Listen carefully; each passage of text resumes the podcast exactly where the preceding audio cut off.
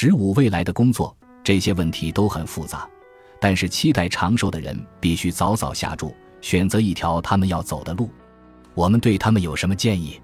未来的工作将是什么样？人的独特技能，从技术角度来看，未来工作问题的关键就在于对人工智能和机器人取代人力劳动的限制。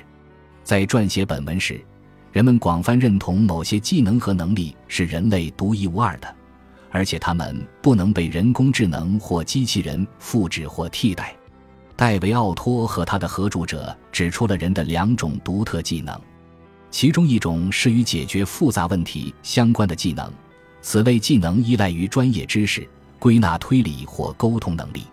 苹果公司的 iPhone 就是一个极佳的例子。iPhone 和 iPad 的主要制造者是位于中国深圳的富士康，其制造成本约为售价的百分之五至百分之七。苹果公司每台手机的利润都在百分之三十至百分之六十。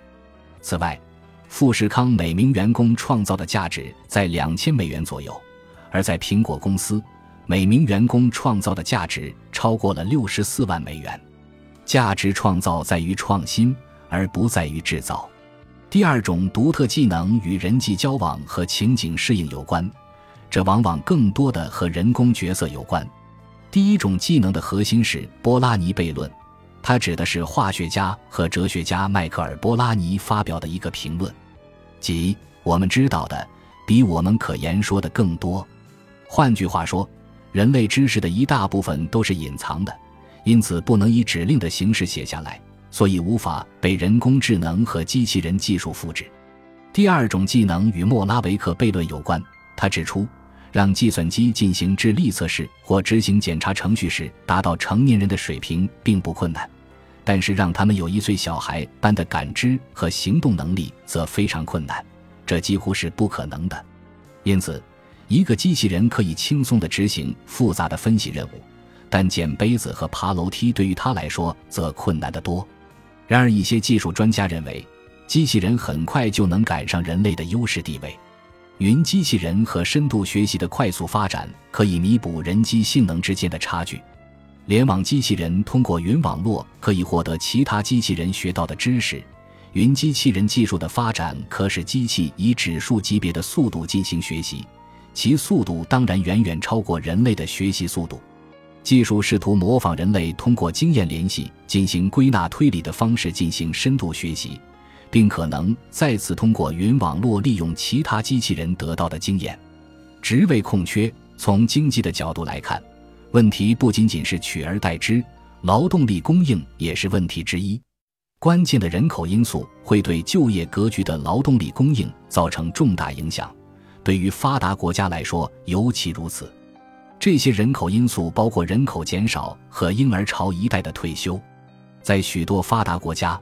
老龄化和出生率下降导致了人口下降，适龄劳动力数量减少。这种情况在日本最为显著。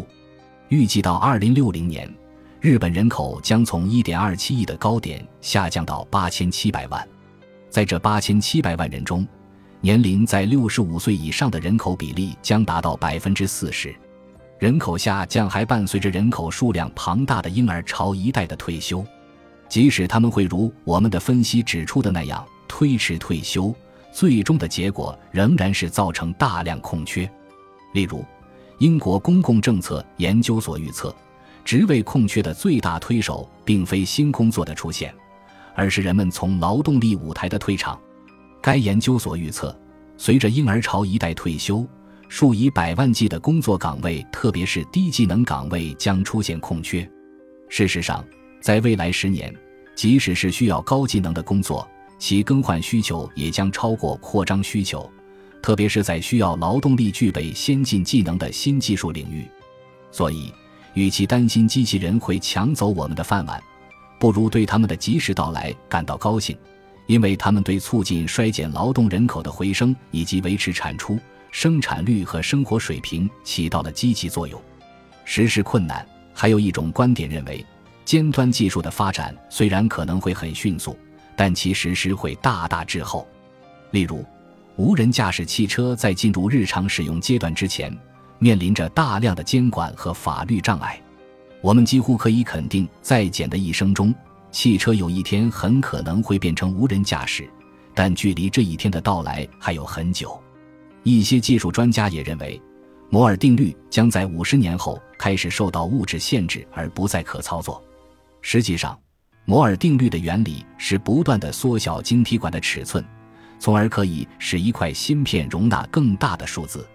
技术人员指出了这种做法的物理和经济限制。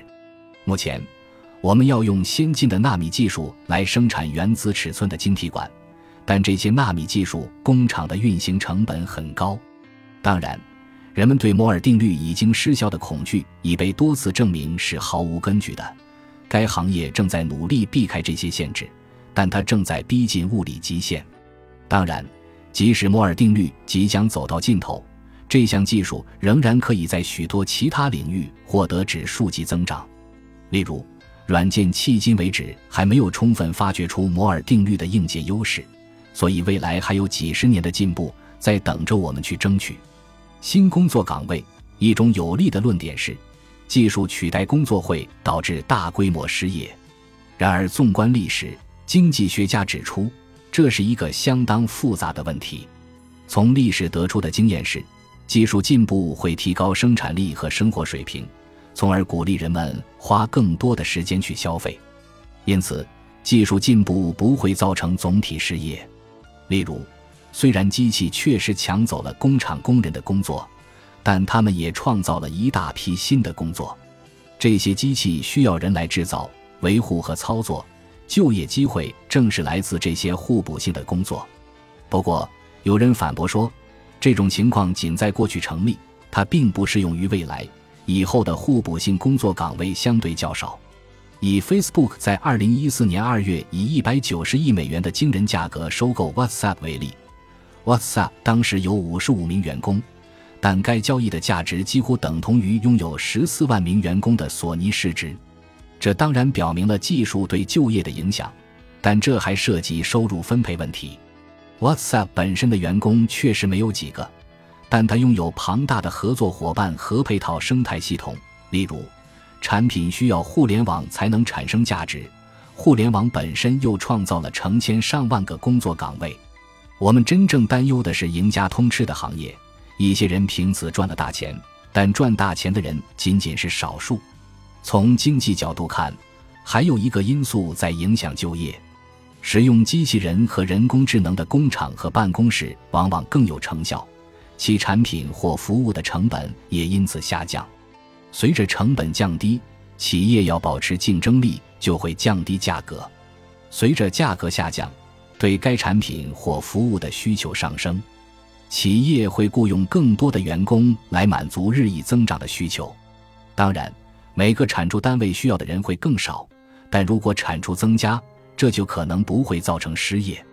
那些仍然在就业的人确实可以获得更多的收入，因为他们的生产力更高，而他们的收入会被用于其他行业的商品和服务。开发新产品和新服务的技术创新是创造新工作的另一个促进因素。在接下来的几十年中，将出现许多现在想象不到但又不可或缺的新产品，它们的经济价值会得到证明。